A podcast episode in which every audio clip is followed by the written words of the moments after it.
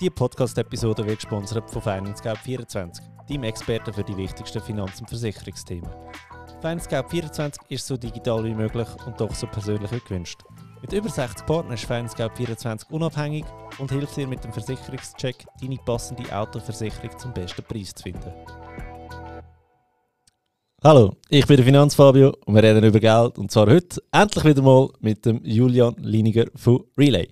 Bevor wir aber eintauchen, äh, eintauchen möchte ich noch schnell Werbung machen für den 30. Juni. Und zwar haben ich und der liebe Garbor dann ein Event geplant, ein Finanzfreunde-Talk. Physisch, also endlich wieder live, außer der Corona überrollt uns nochmal, aber ich denke es nicht bis Ende Monat. Und zwar, ähm, wo geht es auf Clubhouse, haben wir ja unsere Talks gehabt und wir machen eigentlich genau das Gleiche in physischer Form, aber mit anschliessendem Barbecue und äh, ein bisschen etwas trinken miteinander. Bei mir gibt es sicher Bier, beim Gabor sicher Wein und du kannst eigentlich aussuchen, was du willst trinken. Und was sehr speziell ist, es sind mindestens bis jetzt fünf andere Podcast-Gäste dabei. Wir haben äh, den Gabor, wir haben Corinne, wir haben Melina, wir haben den Christian und wir haben auch den Rino. Ähm, die Folgen kann ich euch allen empfehlen, dass ihr die nochmal nachhören. Aber einfach so, falls du nicht vorhast, am 30. Juni in Düppendorf. Eintritt ist grundsätzlich gratis. Wir haben rein eine Unkostenbeteiligung von 25 Franken für das Barbecue und eben den Alkohol, äh, Getränkwein natürlich. Genau. So, jetzt aber, Julian, herzlich willkommen. Wie geht's dir? Hey Fabio, merci vielmals, dass ich hier sein. Mir geht's sehr gut. Merci an diesem Montagmorgen. Geben wir Gas, starten wir eine neue Woche. Genau, Montagmorgen in Lenzburg gibt es etwas Schöneres. Ich glaube es nicht. hey, ähm, du hast gerade eine strenge, strenge Zeit gehabt, gell? Äh, mit dem Crowdfunding, Founding. Aber kommen wir sicher noch darauf zurück. Du bist ja letztes Jahr im Podcast schon und dort sind so gerade in der Phase gewesen, wo ihr euch eigene Broker haben wollen werden, um eure Gebühren senken, fairerweise, darf man das so sagen.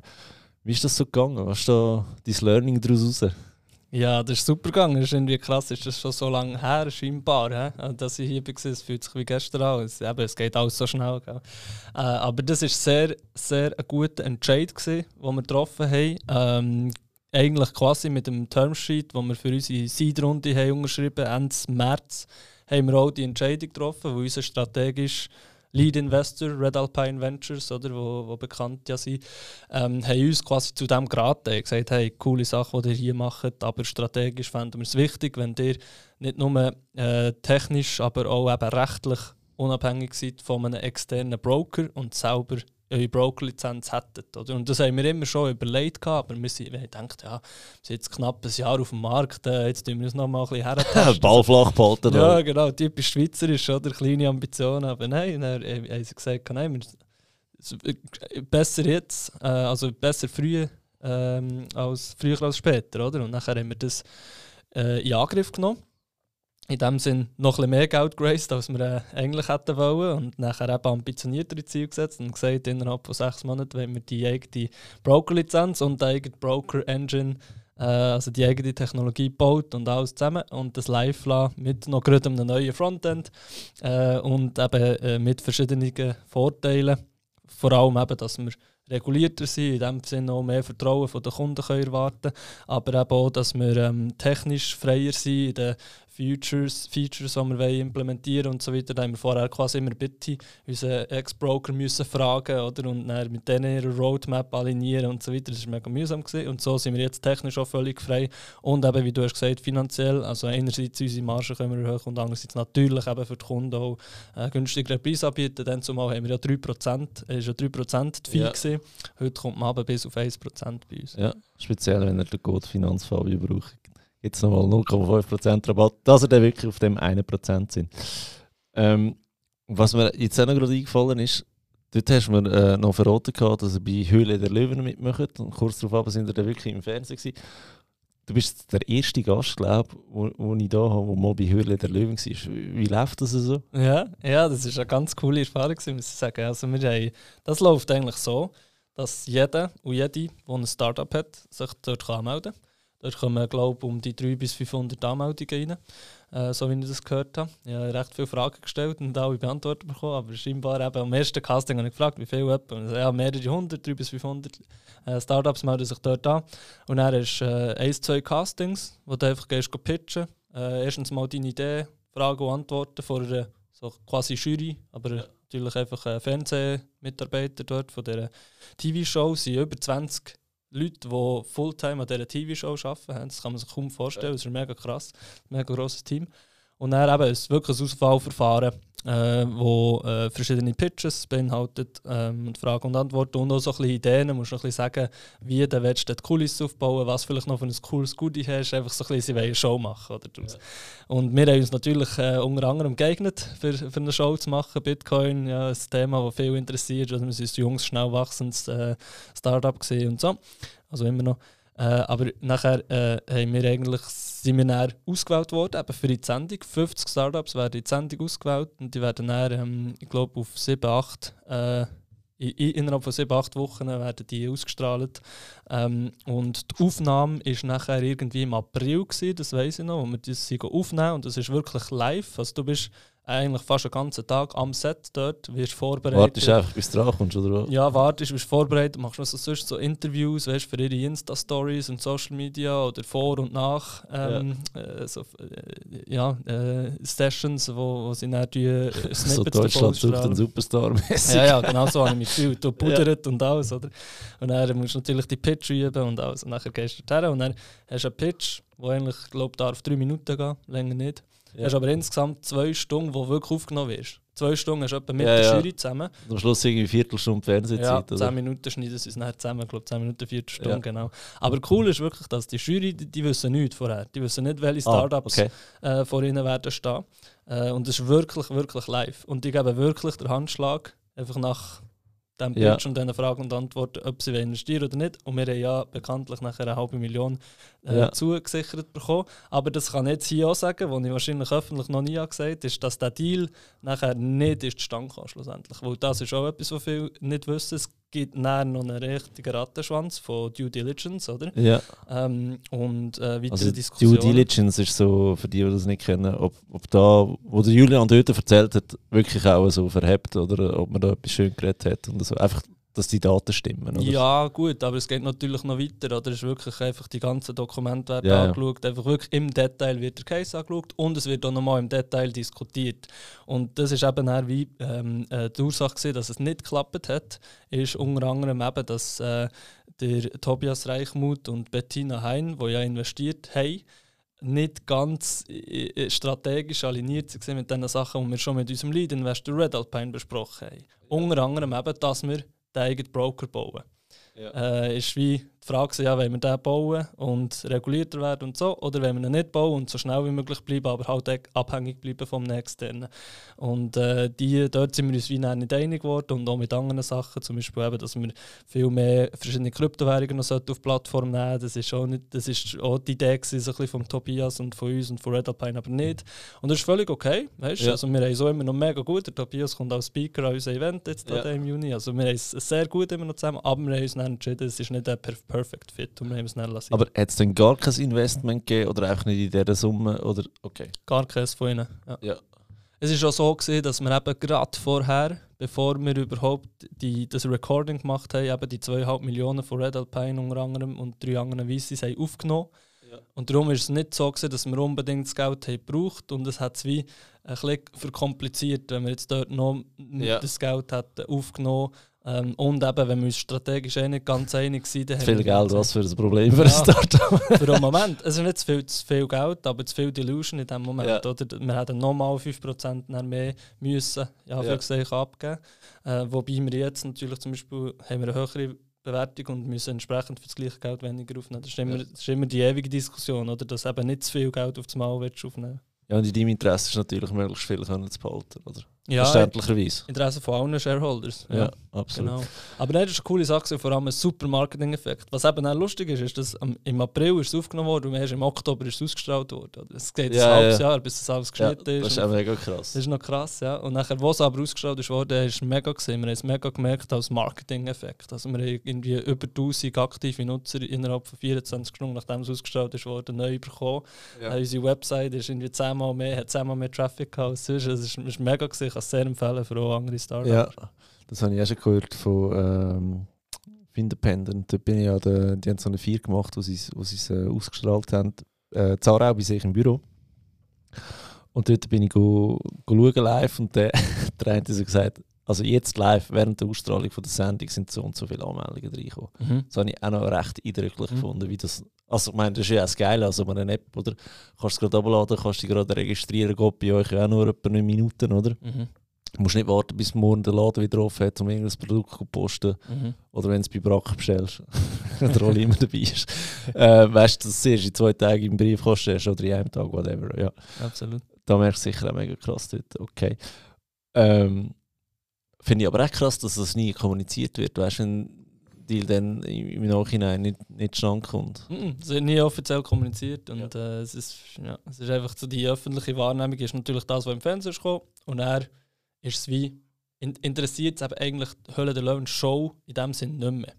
Was nachher genau passiert, oder? Es ist quasi der Lead und es liegt Ja. nachher am Investor, am Startup. Ja, logisch, sie, sie wollen einfach zuschauen? Das ist eigentlich für sie zweitrangig, Sie haben die Ja. Plattform geschaffen und, und äh, die Show äh, gemacht, oder? Und Aber nachher- gleich geil, dass es so eine Chance gibt. Oder entweder läufst du mit. Cash raus oder mit Werbung. Also. Ja, oder sogar beides im besten Oder beides im besten Genau, Fall. Genau. äh, Nein, für uns ist es super wertvoll gewesen, jetzt äh, äh, Ja. etwas Würdest du wieder machen. machen. Absolut. Und auch jedem empfehlen in dem Fall. Genau, Ja. genau.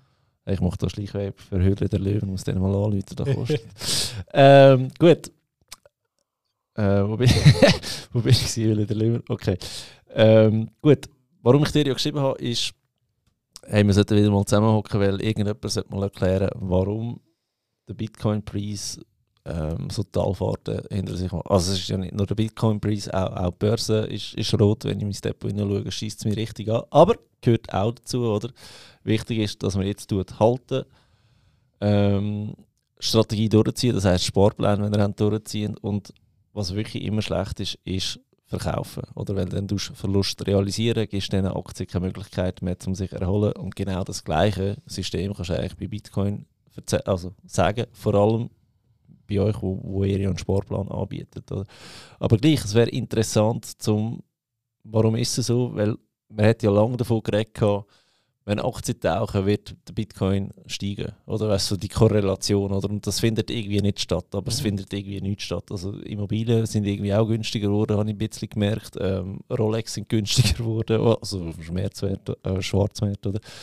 Kannst du uns da ein bisschen anführen, was da genau geht in der, in der Szene? Ja, ja genau. Also wie, wie du sagst, ist es bei Bitcoin auch wie bei den traditionellen Finanzmärkten oder Aktien einfach äh, der, der, der, der rationale Investor, der langfristige Investor, der, für das ist jetzt eine gute Gelegenheit. Oder? Buy when there's blood in the streets. Oder? Und, äh, der Aktienmarkt, wie der Warren Buffett ja gesagt hat, ist ein Instrument, um Geld von den Ungeduldigen zu den Geduldigen zu schaufeln. Und das ist genau jetzt äh, so ein Moment, wo, eben, wo, wo die, die langfristig denken und langfristig sich das Vermögen aufbauen, eigentlich gute Opportunities sehen am Markt. Und gerade Bitcoin ist, ist ja immer das Thema, oder? Seit, seit über zwölf Jahren oder seit etwa zwölf Jahren, was jetzt das gibt, oder, äh, entwickelt sich in Kurven. Es geht stark auf, es korrigiert wieder um 80 Prozent, geht wieder stark auf und jedes Mal, wenn so eine Bubble ist oder so ein Hype, ähm, crasht es zwar wieder, aber auf einen Punkt, wo es eigentlich höher ist als das letzte Hoch. Oder das letzte High, wo alle so ähm, im, im Kopf sind die 20'000 gesehen, 2017, dann ist ein längerer Crypto-Winter gekommen, dann ist ein neues High gekommen bei 67'000 oder so, ist jetzt wieder runter, crashed, quote unquote, bis auf 30'000. Aber es ist immer noch, ist immer noch ein Drittel höher Ja. als das letzte High. Oder? Und so, so läuft es immer, seit Jahren. Ja. Ähm, und, und das ist, glaube ich, eben für die, die das verstanden haben, ist das immer eine sehr gute Buying Opportunity. Es gibt, hat viel gehabt, die bei 66'000 haben gesagt ah, hey, doch einfach so kaufen, oder? Und er noch 20 oder 30'000 Ja, ja. ist, gesagt, ja, schade, habe ich es nicht gemacht. Und jetzt ist kaufen sie 30'000 eben nicht. Und jetzt kaufen sie nicht, jetzt verkaufen sie noch die letzten, die sie haben, oder? Und nachher, wenn er dann 100'000 ist, sagen sie wieder, ah, ja, doch bei 30'000 sollen wir Ja. kaufen. Oder? Ja, logisch. Also weißt du, er tappst dich gerade wieder, weil ich habe jetzt auch, es ist ja 27, 28 rumgetümpelt die letzten Tage, heute ist wieder 5% äh, gestiegen. Schon Wir bei haben 30 wieder, ja. jetzt, äh, 30. Mai. Äh, und ich so denke, wenn er bei 25 ist, dann, dann hau ich rein. Oder? Aber es ist immer so die Gier, weißt du, die da begleitet. Oder ich weiß nicht, wie lange dass ich schon ähm, an der Börse bin, aber das ist wirklich ein Fehler, der mir immer wieder Mhm. passiert. Oder? Mhm. Und genau darum eben der Sparplanaspekt ist so wichtig. Genau wegen dem die Emotionen draussen lassen, grundsätzlich einfach immer äh, always be buying für etwas, wo du langfristig daran glaubst. Und wenn du das Gefühl hast, Bitcoin äh, wird mal äh, sechsstellig sein, dann ist jeder Preis unter 100'000 ist ein guter Preis. Und darum einfach immer äh, einen gewissen, einen gewissen Betrag, alle Woche oder alle Monate kaufen, dann ähm, äh, kannst du etwas aufbauen. Und kannst dann gleich noch zusätzlich, wenn du das Gefühl hast, wow, jetzt ist der Preis gut, kannst du zuschlagen, klar, warum Ja. nicht? Oder? Vor allem, es ist jetzt doch schon ein paar Wochen so tiefer, Mhm. oder? Ähm, könntest du einfach den Sparplan mal aufsetzen. Weißt du, wenn du nicht gerade du auch, ja, sagst, genau. jetzt kaufe ich viel, oder? Aber sag, okay, statt äh, 100 Franken im Monat mache ich jetzt 200 Franken Genau. im Monat oder, oder mehr. Oder? Und jedes Mal, wenn du jetzt kaufst, wo der Preis relativ tief ist, setzt du die Durchschnittspreis ab. Die allgemeinen Durchschnittspreis. Oder Michael Saylor zum Beispiel, wo ja von MicroStrategy, eine grosse äh, amerikanische börsengehandelte Firma, die jetzt Milliarden äh, hat investiert, ich glaube insgesamt 4 Milliarden oder so, 2, 2 4 Milliarden in, so, in Bitcoin, der äh, tut immer, wenn er wieder mal ein paar tausend Bitcoin kauft, äh, tut er das kommunizieren und sagt, wir haben für so viel wieder Bitcoin gekauft und das ist unser Durchschnittspreis. Und er hat Ja. immer Freude, wenn er tief kann, weil der tut er unseren Ja, logisch, aufkauft. logisch. Das ist immer gut, dann langfristig. Ja. Aber vielleicht noch zu den Gründen, du hast eigentlich gefragt, was Ja, genau. Äh, genau, äh, du hast gesagt, Aktienmarkt selber sind auch ab, das stimmt. Ich glaube, grundsätzlich, was, ähm, warum es da bei 66'000 dann nicht noch weiter rauf ist gegangen, sondern eben erst einen Crash hat gegeben, ist, äh, weil China dazu mal Mining ähm, verboten hat. Bitcoin-Mining. Man weiß ja, oder viele wissen, dass äh, un- ungefähr 30% vom ganzen Bitcoin-Mining, von ganzen Bitcoin-Mining-Aktivität ist in China war. Und das war natürlich eine gro grosse News, gewesen, auch negativ. Oder? Was passiert jetzt mit Bitcoin? Könnte es jetzt ganz zusammenbrechen, wo jetzt die 30% Mining von heute auf morgen werden verschwinden? Die sind natürlich nicht verschwunden. Die Hashpower ist natürlich kurzfristig ab, ist aber näher hat sich sehr schön verteilt wieder auf Amerika und auf Europa und auf andere äh. Länder. Moment schnell. Meinung erklären, Hashpower erklären. Weil Hashpower verstehe ich selber nicht. Und, und Meinung, einfach weißt für die Leute, die, sich noch nicht mit dem Thema auseinandergesetzt haben. Klar. Also äh, Mining ist eigentlich das Schürfen von neuen Bitcoin und gleichzeitig auch das Sichern vom Bitcoin-Netzwerk. Also die Miner sind solche, die grosse Computerfarmen betreiben, das sind Firmen meistens, ähm, die eben viel Rechenleistung in das Netzwerk hineingeben und durch das wird das Netzwerk gesichert, wo es äh, fast unmöglich macht zum Hacken, wo man ja gleich viel äh, Energie müsste aufbringen wie alle die Miner zusammen, für dass man das, das Netzwerk übernehmen kann ähm, also das Netzwerk sichern. Und andererseits auch die ganzen Transaktionen äh, quasi durchführen und kontrollieren und eben den nächsten Block in der sogenannten Blockchain ähm, äh, bilden mit verschiedenen Transaktionen, die innerhalb von 10 Minuten passiert sind, einen Block bilden und dann nachher ähm, ins Netzwerk hineingeben und dann quasi den nächsten Block in dieser Blockchain ähm, äh, implementieren und durch das äh, bekommst du eben als Miner einen Lohn in Form von neu geschürften Bitcoins. Und das Hashpower ist eigentlich eben die Energie, die gesamte Energie, die für das Netzwerk äh, gebraucht wird. Ähm, und je mehr, je höher die ist, desto besser für das Netzwerk, weil desto sicherer, desto weniger anfällig für eben allenfalls Hacking, Attacken oder sonst Attacken. Ähm, und dar- darum wird man, dass, dass, dass die Hashpower immer auf einem gewissen hohen Niveau ist. Und jetzt, wenn natürlich 30% von dieser Hashpower äh, wo die von einem Land kommt, China, was dann verbietet, das Bitcoin Mining, äh, runtergeht, ist eine gewisse, ist eine gewisse Unsicherheit. Oder? Und darum äh, ist der Preis entsprechend auch runter. Der Preis hat auch eine kleine Korre- Korrelation mit der Hashpower in der Vergangenheit gezeigt. Und darum ist der Preis, hat, äh, glaube dann 20, vielleicht 30 Prozent korrigiert. Äh, lustigerweise sind wir jetzt, ein Jahr später oder nicht mal ein Jahr später, wieder auf einem All-Time-High, was Hashpower angeht. Und all die chinesischen Miner haben sich einfach in anderen äh, Ländern auf der Welt angesiedelt. Vor allem Amerika hat jetzt viel angezogen, aber auch Südamerika und äh, Asien und so. Also sprich, wir sind, das ist wieder gar kein Problem mehr. Eigentlich. Aber der Markt hat wegen dem korrigiert und das war auch so ein bisschen der erste Auslöser gewesen, und dann sind noch einige dazugekommen. Aber ist China nicht allgemein bekannt, dass sie immer wieder Bitcoin selber auch verbieten? Ja, und dann wieder öffnen und dann und das hat ja auch immer Auswirkungen auf den Preis, oder? Genau. Also genau. böse Zungen, zum Beispiel meine, würde jetzt sagen, die kaufen doch einfach in dem Moment hinterrum, wenn es wieder geht und wenn es dann wieder zu, wenn es wieder steigt, weil sie wissen, es steigt jetzt noch mehr. Oder? Ja, da passiert viel solche Sachen. Jetzt, Ja. bei Also es ist China nicht nur China, nicht, es gibt ja auch so einen Auto-Rakettenbauer, der so ähnlich macht, genau. Ja. Genau, genau, unter anderem hat er oder in die grosse BlackRock und andere ist Ja. auch also grosse äh, Finanzdienstleister oder grosse Vermögensverwalter, grosse Hedgefonds, die einfach grosse Mengen an Geld haben. Die finden natürlich im Kryptomarkt jetzt noch einen relativ unregulierten, relativ manipulierbaren Markt, wo sie so Sachen können machen. Da glaube ich läuft viel. Ähm, aber das war so der erste Auslöser, gewesen, glaube ich. Und dann ist natürlich äh, nach wie vor Corona hier und da, das äh, hat allgemein die Aktienmärkte nervös gemacht. Dann natürlich der Ausbruch vom Krieg, vom Ukraine-Konflikt ähm, in, ähm, im, im Februar äh, hat, hat gar nicht geholfen.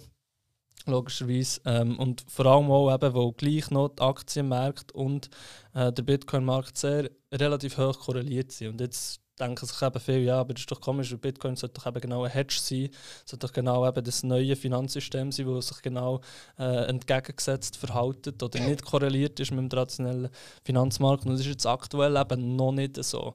Äh, wir sehen Bitcoin als Emerging Store of Value. Also das ist erst am Kommen, das ist eine junge Technologie, ist noch es ist ein bisschen mehr als 10-jährig. Oder? Wir reden vom Internet in den Ende 90er Jahren. Oder? Es ist noch nicht ausgebildet und darum kann man den, das digitale Gold-Narrativ hat, verhält noch nicht. Ähm, es ist jetzt quasi ein Wett drauf, wenn man in Bitcoin investiert, ist ein Wett drauf, dass das neue digitale Gold wird. Und da bin ich fest davon überzeugt, in den nächsten 10, 20 Jahren, einfach auf- aufgrund, wie es designt ist, Bitcoin ist die beste Spartechnologie, die wir als Menschheit je haben hervorgebracht Aber es ist aktuell für die meisten Marktteilnehmer, für die meisten Investoren, für die meisten Trader äh, grundsätzlich einfach ein äh, High-Risk-Asset. Ähm, Es ist ein, Alternati ein alternatives Investment. Und wenn jetzt so etwas passiert, wie ein Ukraine-Konflikt oder so etwas, wo, wo die Aktienmärkte allgemein nervös macht, was machen die Trader und Investoren? Die gehen alle in Cash. Und Cash ist heute halt einfach noch US-Dollar.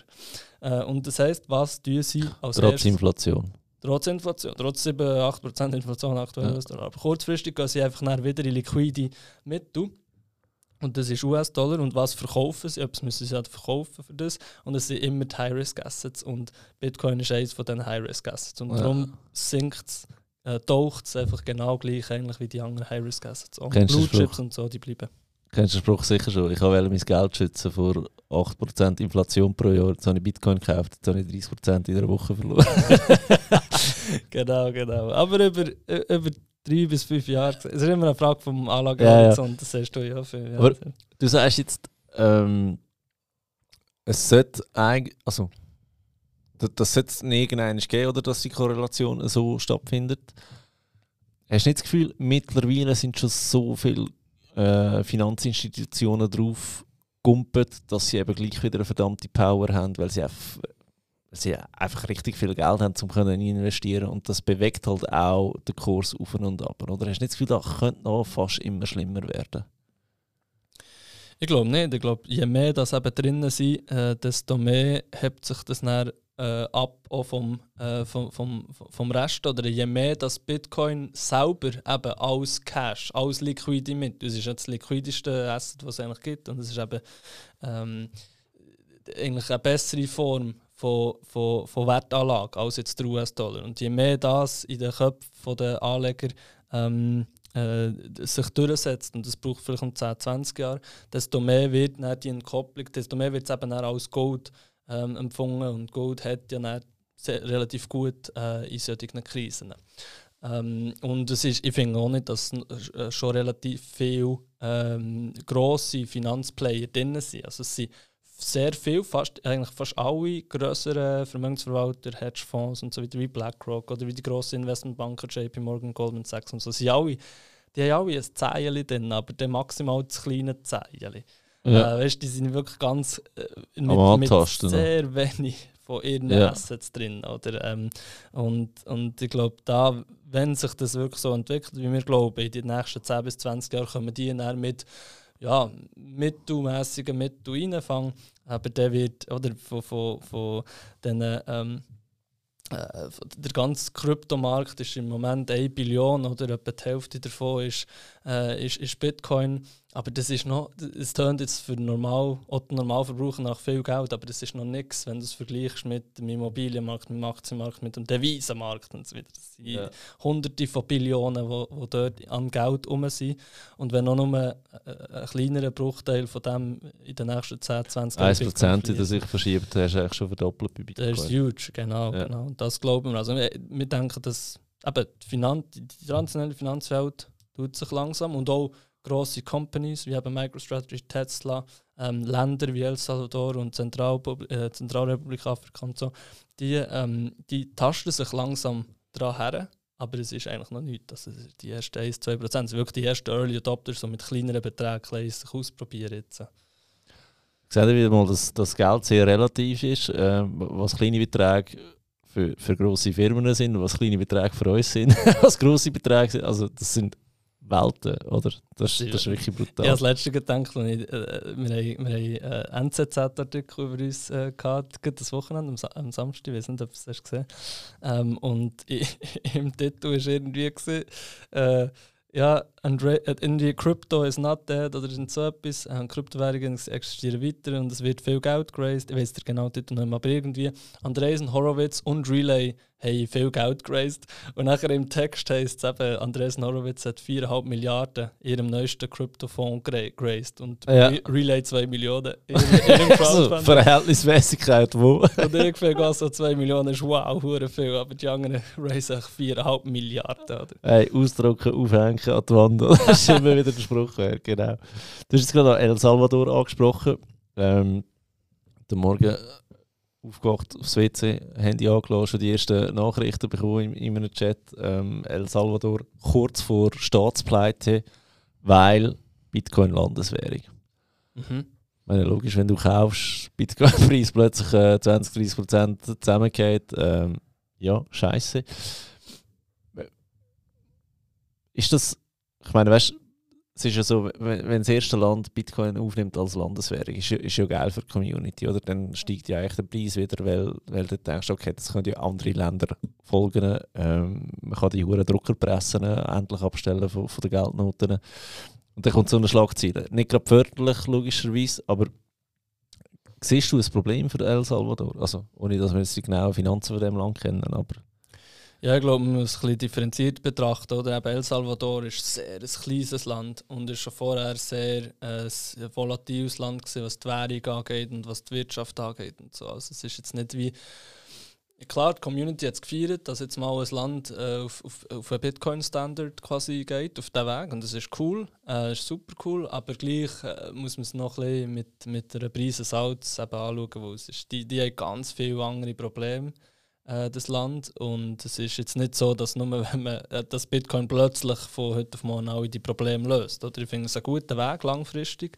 Ähm, aber dann ist immer ein die Frage, wie du es machst. Und der Präsident ähm, ist eine sehr charismatische äh, Figur, äh, der Bukele, der Präsident von El Salvador. Und wie das er es genau umgesetzt hat, mit dem All-In-Approach und Vollgas und so, ähm, ist vielleicht auch noch nicht ganz die, die intelligenteste Variante gesehen jetzt, wo, wo wir eben sagen, hey, es ist ein Emerging Store of Value. Hallo, es ist eine neue Technologie. Weißt, vielleicht du nicht gerade all your eggs in one basket äh, am Anfang. Machen wir Kleinanleger ja auch nicht, oder? Dass man plötzlich all in gehen. Das sagt man genau, der Kleinanleger schon auch, oder? Dass sie so ein ja. bisschen differenzieren und das habe ich das Gefühl, hat vielleicht der äh, Bukele gerade ein bisschen, hat, hat das Ganze ein bisschen überschätzt anhand von seinen Mitteln, oder? Man sagt ja nicht, man soll gerade über 50% in eins essen tun von seinem Portfolio und das hat er ein gemacht, habe ich das Gefühl.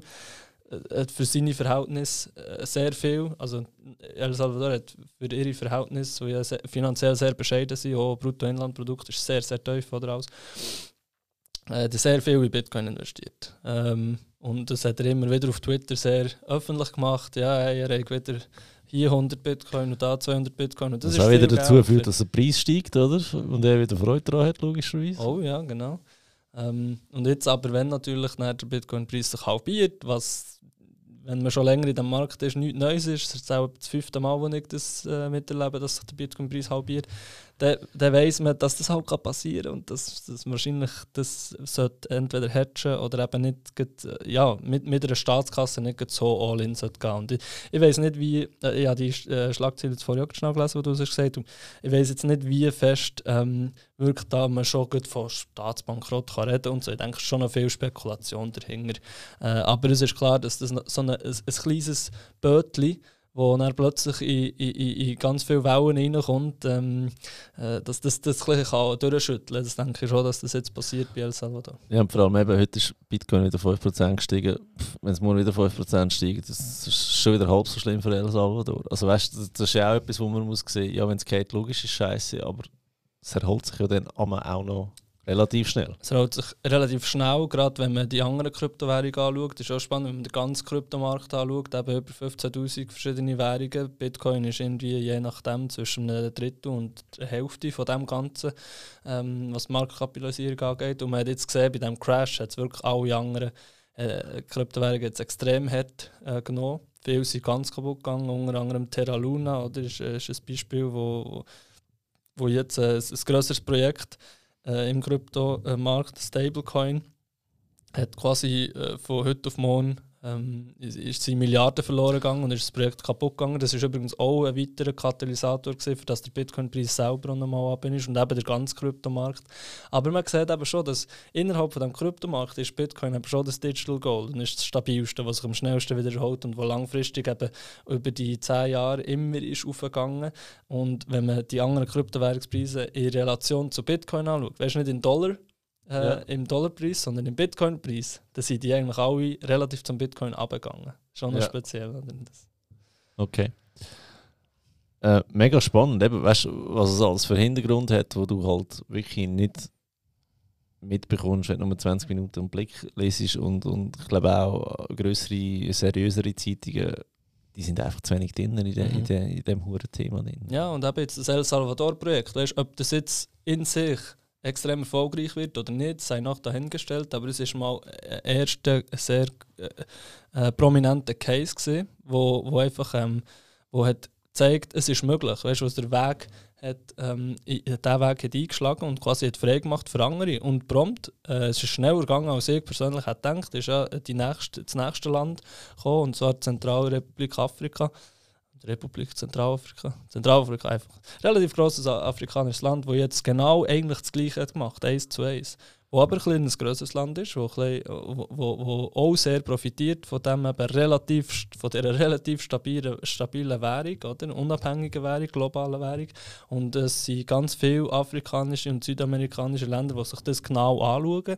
Man munkelt hier Brasilien, Uruguay und so weiter, größere Länder, die sich das wirklich genau anschauen, dass sie eben äh, einen Teil von ihrem äh, von ihrem quasi Landesersparnis, von ihrem Treasury in äh, Bitcoin werden wollen und eben Bitcoin als offizielles Zahlungsmittel, als offizielle Währung, unter anderem neben US-Dollar vielleicht und neben ihren äh, lokalen Währungen wollen ähm, etablieren. Und wenn das natürlich so jetzt quasi der erste Dominostein ist, wo jetzt die größeren Dominosteine jetzt, jetzt, äh, ins Fallen bringt, ähm, dann ist das immer noch eine sehr positive Entwicklung gewesen, auch wenn es vielleicht der Fall selber jetzt gerade noch, wo es vielleicht noch ein bisschen zu früh ist und ein bisschen zu extrem ist, gewesen, nicht erfolgreich wird. Weißt du, das frage ich mich jetzt gerade, wenn du von heute auf morgen ein ganzes Land auf, auf Bitcoin umstellst, fürs Volk, die bräuchten ja alle Relay in dem Moment, oder?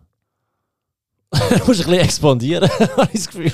Idealerweise, ja. Also El Salvador hat ja so gerne ihre eigene Wallet angeboten. Ja. Chivo Wallet heisst die. Okay. Die quasi die von heute auf morgen im App Store gratis zur Verfügung gestellt und es ist eine staatliche Software, also vom Staat ausgegeben. Und natürlich ist quasi nur die empfohlen worden.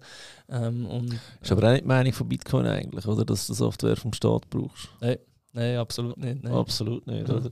Ähm, ja, aber also jetzt ernsthaft, wäre das nicht ein interessantes Geschäftsfeld für euch? Mo, absolut. Also Expansion ist natürlich schon auf unserer Roadmap. Ja, komme ich noch, dann noch drauf. Aber jetzt eben so, so weißt du, ganz blöd gesagt, sobald du merkst, okay, ein Land interessiert sich wirklich für das oder setzt es gerade um, weißt du, dass du für auf Monats Marketing voll auf das Land auf, ausleihst. Ja, wir haben grundsätzlich uns halt einfach gesagt, dass wir äh, Europa als unseren ersten Markt haben Und dort ist noch sehr, sehr viel Potenzial für uns. Und wir, für uns ist auch wichtig, dass wir Fokus haben und behalten, oder Priorisierung. Ja. Und wir wollen jetzt nicht gerade auf den nächsten Hype, nur weil jetzt äh, in Afrika als Land 2 ähm, Bitcoin anbietet, dass wir voll dort drauf gehen. Es kommt dann mit ganz vielen anderen äh, Schwierigkeiten, oder kulturell, Marketing, finanziell, technisch. Ja. Ähm, und, und das lohnt sich dann auch, falls der Aufwand nicht, gleich nicht unbedingt. Es ist natürlich auch schnell crowded. Es gibt natürlich viele, die dann auch so denken, hohe Competition. Ja. Und darum bleiben wir aktuell noch gerade auf unserem Spielfeld hier in Europa, wo das eigentlich sehr gut läuft, wo wir dort noch extrem viel Potenzial haben. Aber äh, grundsätzlich langfristig sind es schon genau die Länder, die am meisten von Bitcoin, ergo auch am meisten von Relay würden profitieren. Eben die afrikanischen Länder, die äh, äh, südamerikanischen Länder, die eben instabile Währungen haben ähm, und, und hohe Inflation Inflation, sehr hohe Inflation haben. Also da reden wir von zweistelligen Prozentzahlen im Jahr. Ähm, und die brauchen Bitcoin eben am meisten langfristig. Man sieht auch, dass dort Adoption am höchsten ist äh, auf der ganzen Welt. Oder? Und darum sind das ganz klar spannende Märkte für uns, die wir in nächster Zeit angehen. Ja, ja okay. Dann, ähm, du hast eine mega stressige Zeit gehabt, bis vor etwa einer Woche, zwei Wochen. Ihr habt das Crowdfunding gemacht. Ähm, wie ist es gegangen? Sehr gut, sie sind sehr happy. Äh, ja, riesen Grinsen hat sie gerade im Gesicht. Nein, wie gesagt, äh, aus, aus verschiedenen Perspektiven ähm, sehr erfolgreich gewesen. Ähm, wie vorhin gesagt, über, über 2 Millionen können einsammeln insgesamt. Von, von 5000 sind von mir. Gewesen. Das, das sagen gerade alle, weil ich bin jetzt investiert, ich bin mehr nur abhängig, was das Thema angeht. Geile Sicht, das schätzen wir sehr, merci. Ähm, und, und ja, von, von wirklich ganz verschiedensten Leuten ähm, sowohl von, also insgesamt fast 900, 875 oder so Investoren von ganz grossen, also unsere existierenden VC-Investoren haben alle etwas äh, beigetragen, ja. Red Alpine äh, und Co., also äh, 1 Milliarde Asset under Management aufwärts, solche, ja. ähm, wo natürlich auch entsprechend größere Summen haben investiert, bis zu wirklich äh, einig, recht viele Leute, die einfach 10 Stutz investiert Ja, okay. Wo wahrscheinlich eben äh, Asset Under Management irgendwie ein paar Tausend Franken haben, weißt ja. Und das finde ich wirklich das find ich so geil. Äh, und das, das, das ist wirklich die Idee von dem Crowdfunding, dass man eine ganze Community ähm, Zugang geben. Wirklich jeder Mann, jede Frau, der will, bei diesem Projekt, bei diesem Startup, bei diesem Movement dabei sein der kann ab 10 Franken. So wie ja. man bei uns kann Bitcoin kaufen ab 10 Franken. Das kann ich sagen, das ist so ein Ding, gell? so ja. wie der bin, ab 10 Stutz kannst du Bitcoins kaufen bei euch. Nein, ist cool, aber es führt natürlich zu der Frage, ähm, wieso jetzt jetzt Neugelder braucht. Mhm. Also für was werden die 2 Millionen gebraucht schlussendlich und so weiter? Ja, genau. Also grundsätzlich eben Startup braucht wie immer Geld, vor allem ein High-Growth-Tech-Startup wie wir sind. Ähm, je mehr Geld das wir haben, desto schneller können wir wachsen. Aber es ist natürlich auch äh, nicht geschickt, eben in einem ganz frühen Stadium schon irgendwie 10 Millionen aufzunehmen, wo man dann noch nicht eine hohe Bewertung hat, wo man dann sehr viele Aktienanteile muss abgeben muss. Darum, so darum machen wir ja immer die verschiedenen Runden, ungefähr eine im Jahr, der andere Startups machen gerade, äh, zwei oder drei pro Jahr, je nachdem. Aber wir haben jetzt herausgefunden, für uns ist schon ein guter Zeitpunkt, immer so ein Jahr Geld aufnehmen, dann bauen und wachsen, äh, ja. die, die Bewertung erhöhen und dann wieder Geld aufnehmen und eigentlich ja, nie so, bis jetzt nie so eine riesen Mega-Runde machen, sondern einfach immer einen gewissen Betrag. Ähm, und für uns war jetzt wieder eine gute Zeit, gewesen, um Geld aufzunehmen, wo wir eben, wie wir vorhin besprochen haben, das ganze Broker-Projekt, das war ein grosses Projekt, gewesen, die, die Broker-Lizenz zu bekommen. Ähm, und Darfst du mal ein bisschen Zahlen nennen, weißt, dass die ja. Leute eine Vorstellung haben, was es etwas kostet? Ja, jetzt eine Broker-Lizenz zum ja. Beispiel. Also, also das ganze Projekt haben wir budgetiert 1 Million. Ähm, für das Lizenzprojekt? Ja, also aber mit alles drum und dran, oder? Mit Teamaufbau, mit ähm, Broker wirklich bauen. Ich meine, da ist schon viel Technologie dahinter, die gebaut worden. Ähm, also mit, brauchst du zwei, drei fähige Programmierer, die ja, wo, wo nicht gerade für den Studentenlohn arbeiten Genau, richtig. Ja. Ähm, dann brauchst du ganz viele Services. Hosting, weißt, kostet plötzlich relativ viel in so ein Monsterprojekt. Ey, voll die, die Services, die hauen mich bei Finanzfabio schon. Ich, ich bin ja da ein kleiner Blog, blöd gesagt, durch ein bisschen Podcast mache ey, was ich da im Monat ein paar hundert Franken einfach an so, so Seich zahle, das ja. ist brutal. Muss mal wieder über Bücher, ob sich da lohnt. Aber ja, Ja, ja genau. Also die Technologie kostet, also sicher die Hälfte von diesem Budget ja. schon mal einfach rein auf Technologie gegangen. Dann haben wir, eben, wir, wir haben wir haben ein App-Frontend, wo, muss, wo hat müssen weiterentwickelt werden Ja. Wir haben ein Backend entsprechend, wo muss weiterentwickelt werden Wir haben den ganzen Broker-Engine, den wir gebaut haben. Wir haben ein super Team aufgebaut. Wir sind mittlerweile 20 ähm, Fulltime-Employees, 20 Mitarbeiter, Vollzeit. Das kostet viel Geld, oder? Ähm, nachher ähm, eben die Lizenz selber kostet, also das ist eine, Mitgliedschaft im VQF, für Verein für äh, Qualitätssicherung im Finanzwesen. Also das ist eine sogenannte SRO, Selbstregulationsorganisation. Da bist du indirekt über die NRA-FINMA angeschlossen. Ähm, und so eine Lizenz, da bist da bist du irgendwie bei ähm, fünf Monaten ungefähr, wo die, wenn du schnell bist, hast du die. Und es kostet dann etwas zwischen 50 und 100'000 Franken mit natürlich Anwalt und so, wo du musst, musst Ja, zahlen wo klar. die ganze Bewerbung, das ist ein fucking Stapel Papier, oder? Und da musst du einreichen. Hast Meetings hier und da und das zahlst alles.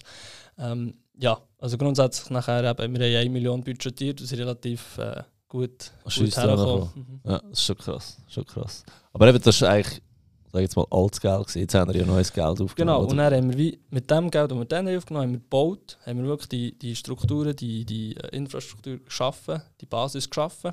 Und jetzt als nächstes ist eigentlich wieder ein bisschen Growth äh, im, im Vordergrund. Oder? Es ist immer so ein bisschen äh, Growth, Fundraising, Building, Growth, Fundraising. Und du willst immer weiter bauen, ähm, äh, neue, neue Sachen entwickeln, sie weiterentwickeln. Ähm, und äh, für das brauchst du Geld. Für das aber Geld bekommst, musst du irgendwie Wachstum zeigen. Also irgendwie mit dem, was du baust, musst du dann irgendwie Wachstum können erzeugen und dann bekommst du Ja. wieder mehr Geld und dann kannst du wieder etwas bauen und dann kannst du wieder Wachstum erzeugen. Und jetzt sind wir äh, im, im äh, Fundraising für erstens, dass wir wieder äh, etwas weiteres können bauen können. Äh, Ja. Nächste coole Features, wo wir, äh, nächste coole Produkte, die wir äh, im Petto haben. Aber andererseits eben, wo wir wieder auch viel Marketing äh, äh, Budget haben, um weiter expandieren, weiter wachsen. Also zum Beispiel eben ihr, was, was, was Produktentwicklung, hauptsächlich werden wir das Geld für Produktentwicklung und für Marketing brauchen. Produktentwicklung ähm, ist auch schon äh, in, der Presse gesehen, dass wir äh, eine Bitcoin-Debitkarte, die erste wirklich Bitcoin-Debitkarte in Europa wollen rausbringen Ich kann schnell noch Details geben, was es genau heisst. Wir wollen auch zusätzliche Zahlungsmethoden anbieten, dass kannst Bitcoin kaufen, nicht nur mit Banktransfer wie jetzt, sondern auch mit ähm, äh, PayPal oder Kreditkarte oder Twint zum Beispiel. Würdest du es auch ein bisschen schneller machen? Ja, das wird es viel schneller machen. Ja. Weil da- das ist so etwas, wo ich muss sagen, wenn ich einen Wunsch hätte, ähm, dass ich kann sagen, jetzt wollte ich kaufen, mit jetzt meine ich Ja. jetzt. Oder dass ich Ja. wirklich kann sagen, hey, also jetzt jetzt ist es wirklich zum Beispiel unter 27'000 oder jetzt wollte ich kaufen, Ja. weil mit der Bank weiss ich einfach, es Ja. geht zwei Tage bei euch. Für den Sparplan super, kein Problem, Ja. juckt mich eigentlich nicht. Aber eben, wenn du von, von dem Dip willst, schnell, schnell profitieren Das ist genau das Problem. Eben Banktran der Banktransfer ist der limitierende Faktor. Der geht zum Teil bis zu einem Tag und wir können nicht Bitcoin senden, bevor wir das Geld haben. Oder? Und mit diesen Sofortzahlungsmaßnahmen wie eben Kreditkarte, PayPal oder Twin Ja. äh, können, können wir wirklich den ganzen Flow abbilden von Bitcoin kaufen, zahlen und erhalten innerhalb von 10 Minuten.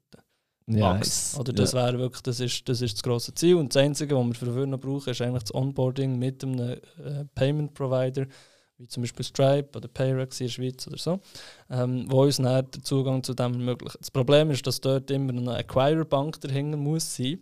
Und Banken haben offensichtlich, ja, wie man weiß, nicht so Freude an Bitcoin-Startups. Und das ist unglaublich schwierig. Wir sind seit einem halben Jahr dran, uns da on, äh, zu onboarden.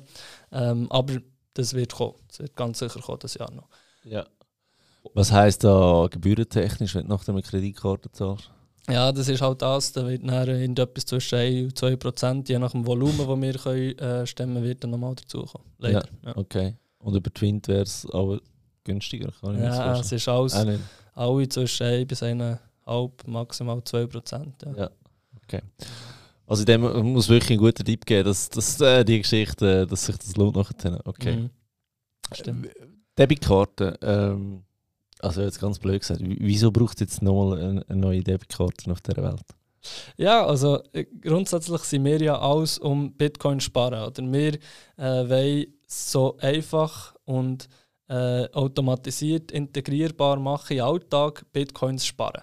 Das haben wir jetzt schon angefangen, eben, dass du einen Sparplan aufsetzen kannst, set it and forget it, oder?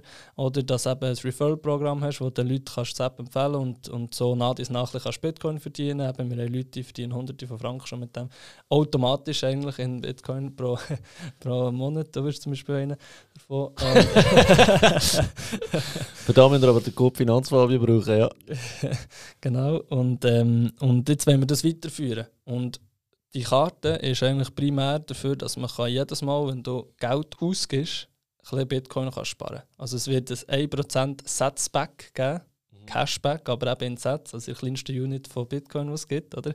Und das stell dir vor, du kannst äh, deine Sachen zahlen online, Spotify oder whatever, oder kannst in einem Starbucks einen Kaffee kaufen und immer wenn du Geld ausgibst, weißt du, dass du automatisch ein kleines Bitcoin verdienst. Ja. Und das ist doch das, ist das Coole und eben das, äh, das, das äh, Konzept hinter dieser Karte und das gibt es äh, das gibt's in Amerika, aber das gibt es noch nicht in Europa.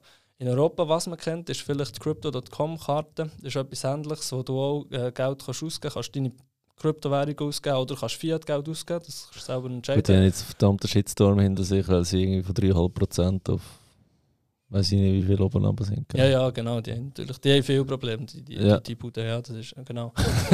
aber was sie haben, ist eben das ein sehr interessantes ähm, Projekt oder das sehr populäre Projekt äh, ist, ist das eben die Karte, wo du kannst Geld ja. ausgeben und äh, Kryptowährung verdienen. Aber eben Achtung, du verdienst ihre Kryptowährung, ihre Crow-Token. Ja.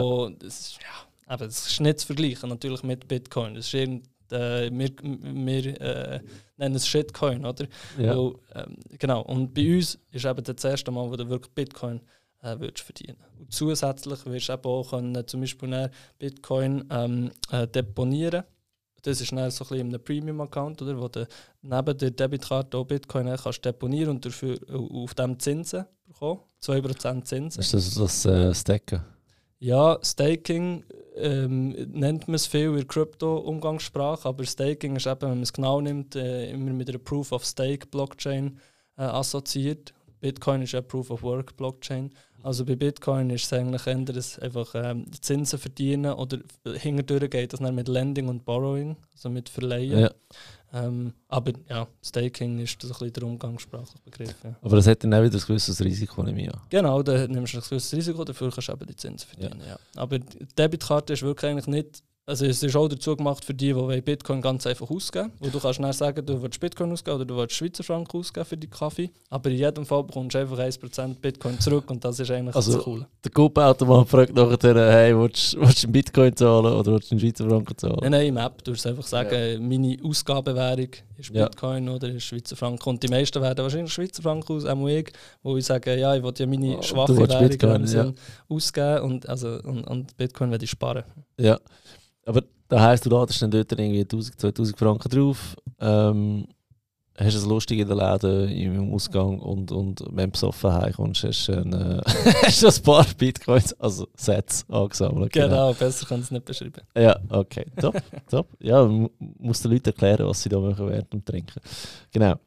Ähm, was mich noch mega wundernimmt, das ist, äh, das ist übrigens der Hauptgrund, ähm, warum ich euch investiert habe. Nicht, nicht nur, dass du mir sehr sympathisch bist und, und ein brillanter Kopf, sondern auch, ich habe das Gefühl, ihr habt mega viel Potenzial in Europa vor allem, oder das, was du vorhin angesprochen hast. Ähm, wir sind ja schon ein bisschen unterwegs in, in Europa, aber ich nehme an, am meisten Geld möchtet ihr da. Nein, tatsächlich ist Deutschland unser grösster Markt. Ja. Äh, gefolgt von Schweiz, gefolgt von Österreich. Also sprich, die deutschsprachigen, gerade einfach, wo wir so sind gewachsen. Dachregion. Dachregion äh, sind wir stark und das ist auch eigentlich der interessanteste Markt, eben deutschsprachig 100 Millionen Leute insgesamt, oder? Und Deutschland vor allem 80 Millionen Leute, das ist ein riesen Markt. Äh, Schweiz noch 8 Millionen Leute. Ähm, obwohl dafür bei der Schweiz sind die Ausgaben höher, äh, also die Schweizer ja. investieren mehr, das ist auch interessant. Aber darum, also deutschsprachiger Raum in Europa ist der interessanteste Markt und dort sind wir vor allem vertreten, aber der grösste Markt ist tatsächlich Deutschland. Also 40 bis 50 Prozent vom ganzen Volumen kommt aus Deutschland. Und, und relativ einfach, wenn sie zehnmal so groß sind wie wir. Oder? Logisch, genau. Ja. Ähm, und dann die weiteren größeren Länder wie Spanien, Frankreich, Italien sind die nächsten. Ähm, und dann auch Nordeuropa, Osteuropa und so. Also wir sind in 40 äh, verschiedenen Ländern eigentlich in ganz, wirklich ganz Europa schon vertreten mit ersten aktiven User. Und unsere App gibt es ja auch in fünf verschiedenen Sprachen. Englisch, Deutsch, aber eben auch Französisch, Italienisch, Spanisch. Und darum ähm, äh, laufen die Märkte auch immer wie besser. Ja. Ja, okay. Und der Mindestdings von 10 Euro, der wäre dabei behalten. Mhm. Ja. Genau. Okay.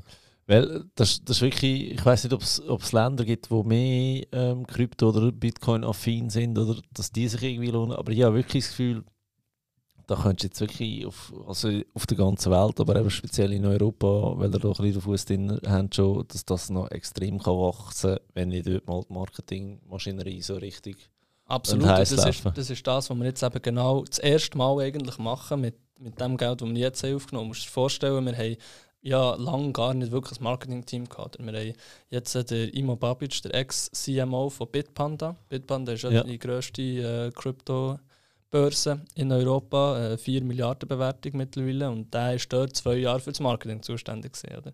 Und jetzt ist er bei uns. Seit September. Also seit September haben wir wirklich eigentlich ein... Sicher auch ein günstiger Arbeitsvertrag für dich. Aber ähm, seit, seitdem haben wir eigentlich wirklich jemanden, der das professionell macht bei uns. Oder wo Ja. auch ein Team hat aufgebaut drumherum und wo jetzt erste Experimente fangen hat gemacht mit mega kleinem Budget. Also weißt, äh, Ja. wirklich, das ist nichts, was der vorher wahrscheinlich an Geld Ja. hat zur Verfügung gehabt, jetzt nichts. Oder wirklich, wirklich quasi nichts. Also ein klein zum, zum Ausprobieren. Wo wir eben vor allem das Geld haben gebraucht, für das Haus aufzubauen, wo wir vorhin haben, äh, darüber geredet haben. Und jetzt, mit dem Geld, das wir jetzt haben aufgenommen haben, kommt eben dann langsam mal ein erstes, immer noch relativ kleines, aber ein erstes signifikantes Marketingbudget pro Monat, das er zur Verfügung hat. Und das merken wir jetzt schon. Also wir haben mit dem angefangen im äh, Mitte April, also im April so ein bisschen angefangen. Jetzt im Mai, im, im Mai haben wir das erste Mal wirklich das Budget äh, ausgeschöpft und es ist abartig. Oder? Äh, Ja. wir haben wirklich äh, 30 Prozent, etwa, ich glaube noch 30 oder 40 Prozent Wachstum gegenüber dem letzten Monat gehabt. Ja. Das ist unglaublich, wie du sagst, aber was mit Marketing noch möglich ist, wenn man Ja. da mal ein bisschen Geld investiert und ein bisschen professionell. Und das ist dann eben, das ist Fang auch nur in zwei, drei Ländern gesehen, wo man das hat austestet. Wenn man jetzt das in allen 40 Ländern wirklich voll laufen, wie du sagst, ist noch extrem Potenzial. Aber meinst du nicht, das hat auch damit zu tun, dass der Kurs jetzt eben wieder günstig ist und dass es halt doch auch zwei, drei Nasen gibt draussen, wo, wo gecheckt haben, hey, jetzt, wo er günstig ist, sollte eben genau einkaufen. Ja, absolut, merken wir auch. Also wir merken am meisten neue Kunden, wenn es einfach raufgeht, weil Ja. dann kommen ganz viele neue und wollen jetzt FOMO, oder, wollen noch reagieren und investieren. Wenn es runtergeht, haben wir einfach wen, ein bisschen weniger neue Kunden, aber viele Kunden, die wir schon haben, die dann grössere Investitionen machen, wo beide Dip, oder? Am schlechtesten ist für uns eigentlich, wenn es lange, für eine lange Zeit einfach gleich bleibt, weil dann ist wie, dann laufen echt die Sparpläne, 60% von unseren Nutzern sind auf einem Sparplan, aber äh, nicht, nicht viele neue Nutzer und nicht viele grosse Investments. So, jetzt aber noch wenig 60% im Sparplan. Ich hätte jetzt gedacht, das macht viel, viel mehr aus, oder? Mhm. Dass die, die wo einfach mal ausprobieren, dass die eigentlich die Einzelkäufe machen, oder? Nein, es geht eigentlich noch viel. Also, Zeit lang, ist auch, la- lang haben wir eigentlich 30% 30, 40% Sparplanquote gehabt. Also, die meisten sind gleich noch solche gesehen, die einfach selber kaufen wollen. Es gibt gleich noch viele, die das nicht unbedingt wollen, einfach automatisch ziehen Oder die zusätzlich noch immer ein bisschen selber kaufen, wenn sie das Gefühl haben, Ja. der Preis ist gut. Es gibt aber gleich noch viel. Jetzt, seit wir die Gebührenstruktur ein bisschen geändert dass man eben eigentlich äh, incentiviert wird oder belohnt wird mit der kleinen Sparplan ab Gebühren, man- 100 Franken sparst du nochmal 0,5%. Genau, richtig. Ja. Und, und das- das mache ich jetzt mehr, aber es sind halt immer noch zwei Drittel. Ja. Hast du dort eigentlich, als ihr das umgestellt habt, gemerkt, dass Leute, die wöchentlich irgendwie 20 Stutz gespart haben, dass die dann plötzlich einfach 100 im Monat gespart haben? Ja, das hat, das hat extrem funktioniert. Oder wirklich solche, die immer, immer kleine Einzelaufträge haben gemacht haben, plötzlich auf einen Sparplan auftun und solche, die eben 20 in der Woche haben, die haben plötzlich nach 100 im Monat. Genau, also es, es hat eigentlich äh, funktioniert wie, wie beabsichtigt in dem Ja. Sinne. Das ist noch cool, wie, wie reaktiv wirklich die Leute auf das sind und den Leuten scheint wirklich wichtig zu sein, dass die Gebühren eben tief sind und dass sie noch, die Gebühren noch tiefer können machen können, eben mit einem Referral-Code, mit einem höheren Betrag, den sie investieren oder mit einem ähm, äh, Ja. wiederkehrenden äh, Auftrag. Ja. Also, dann wir schnell zusammenfassen. Ihr startet bei 2,5%, gell? Mhm. Ähm, wenn du einen Sparplan hast, ab 100 Franken, egal ob jetzt wöchentlich oder monatlich, minus 0,5%. Mhm. Dann äh, mit dem Code Finanzfabio minus 0,5%. Dann, äh, was ist noch das dritte? Weiß ich gerade nicht mehr. Äh, eben wiederkehrende, also Sparplan, Code Finanzfabio und über 100 Franken. Dann bist du Ah, der 1%. Sparplan ist quasi doppelt. Ähm, Sparplan, egal was für einen Betrag. Auch wenn du einen 10 Franken Sparplan hast, zahlst Okay, du ein halbes, okay. halbes Prozent weniger. Wenn dann noch der Finanzfabio geht, hast du nochmal ein halbes Prozent. Und wenn jetzt der Sparplan mit dem Code noch über 100 ist, dann bist du dann wirklich bei 1%. Ja, okay, okay. Also ihr seht, es gibt da Wege, wie, wie ihr oben runterkommt, oder? Ist eigentlich auch noch krass, so viel blinkt nicht mehr hängen bei euch, oder? Ja, am Schluss äh, die Netto-Marge ist eben ungefähr um die 1 bis 1,5 Prozent immer. Wo Ja. es gibt immer noch Leute, die einfach... Was noch nicht gecheckt haben, dass sie Ja, Sparplan machen. Vielen ist so egal. Weißt, Ja. Also viele sagen, ja, ich bin jetzt da 1 oder 2 Prozent, sagst du mir doch gleich, ich mache einfach... Ja. Oh, Gut. da, da komme ich gerade wieder Magenverstimmung über, wenn ich so etwas höre. Ja, viele, viele, viele sind nicht so preissensitiv und darum ja, Und viele vielleicht Teil checken es auch noch nicht. Ähm, vielleicht, ja. Äh, Ja. Da müssen wir vielleicht noch ein bisschen das Produkt verbessern oder das Marketing, dass man das ein bisschen mehr ähm, checkt. Ja, genau. Nein, schaut wirklich bei, bei allen Finanzprodukten, schaut mal eure Kosten an. Weil ich habe immer noch wirklich wöchentlich Kunden, wo wir irgendwie mit einem Fonds kommen, von einer, von einer, ja, ich nenne es keine Ahnung, von einer gelben Bank, wo, wo irgendwie über 1% für einen scheiß ETF verlangen. Und ich einfach muss sagen, hey, das, das, das ist Diebstahl. Das ist einfach moderner, legaler Diebstahl, der nicht okay ist. Also schaut wirklich auf, auf Gebühren. Und wenn ihr die Möglichkeit habt, statt 2,5%, 1% zu zahlen, hey, nützt das. Also das ist wirklich das ist verschenktes Geld, weil der Zins Zinseffekt, den, den gibt es nicht nur im Positiven, den gibt es auch ähm, im Negativen. Gut, jetzt ähm, das nächste Thema, das ich mit dir habe ansprechen weil es bei mir gerade ein aktuelles Thema war, ist ähm, die Gefahr vom Verlust von, von Bitcoins oder von allen Kryptowährungen. Und zwar, mein, mein, mein Sparplan, der läuft ja schon ein Zeitchen, sind 200 Franken in der Woche. Und der hat sich halt Satz und, und, und äh, Schweizer Franken haben sich da angesammelt. Oder und ich langsam das Gefühl gehabt, hey, ich laufe jetzt da irgendwie auf meinem Handy, sind ein paar tausend Franken drauf. Ähm, das ist ja wie wenn du ein Portemonnaie hast mit richtig viel Geld drin. Machst du ja eigentlich logischerweise auch nicht. Oder? Mhm. Und dann ähm, habe ich in eurem App gerade gesehen, Beatbox 02 den ihr da empfehlen. Mhm. Kannst du schnell erklären, was das genau ist und, und warum es eben wichtig ist, dass man das ab und zu macht? Genau, also die Bitbox ist eben eine Hardware-Wallet. Das ist jetzt die Marke, die wir empfehlen, Bitbox. Es gibt noch andere, es gibt noch Trezor, es gibt noch Ledger. Äh, Bitbox ist auch Swiss-made und Open Source und High Security und auch sehr user-friendly. Also es stimmt sehr gut mit unseren Werten überein, darum empfehlen wir genau die. Die kann man bei uns äh, mit einem Rabatt bestellen im App oder sonst noch kaufen, direkt bei Shift Crypto. Äh, und das ist eigentlich eine Hardware-Wallet, ist wie die äh, die Safe. Äh, also eben, du hast vorhin gesagt, du hast eine Wallet, eine Brieftasche, die du immer dabei hast. Dort hast du vielleicht 100, 200 Franken drin maximal, oder? Ähm, auf dem, auf dem Handy ist, hast du auch wie eine Wallet, oder? Äh, aber wenn dann ein grössere Beträge sind, also das bei jedem verschieden, bei mir ist es so ab 1000, 2000 Franken, wo ich mir dann nicht mehr, ja, wo ich sage, hey, das will ich jetzt mal äh, in Safe schieben. Äh, und dann brauche ich eben so eine äh, Bitbox oder eben so eine Hardware-Wallet. Warum? Weil die ist wirklich so, so sicher, wie es nur kann sein Mobile Wallet ist auch sehr sicher. Wir haben noch nie einen Fall gehabt, wo jemand gehackt ist worden. Aber es ist gleich ein, Recht, ein Restrisiko da, wo das permanent am Internet, Internet angehängt ist und verschiedene Attackvektoren hat für Hacker allenfalls.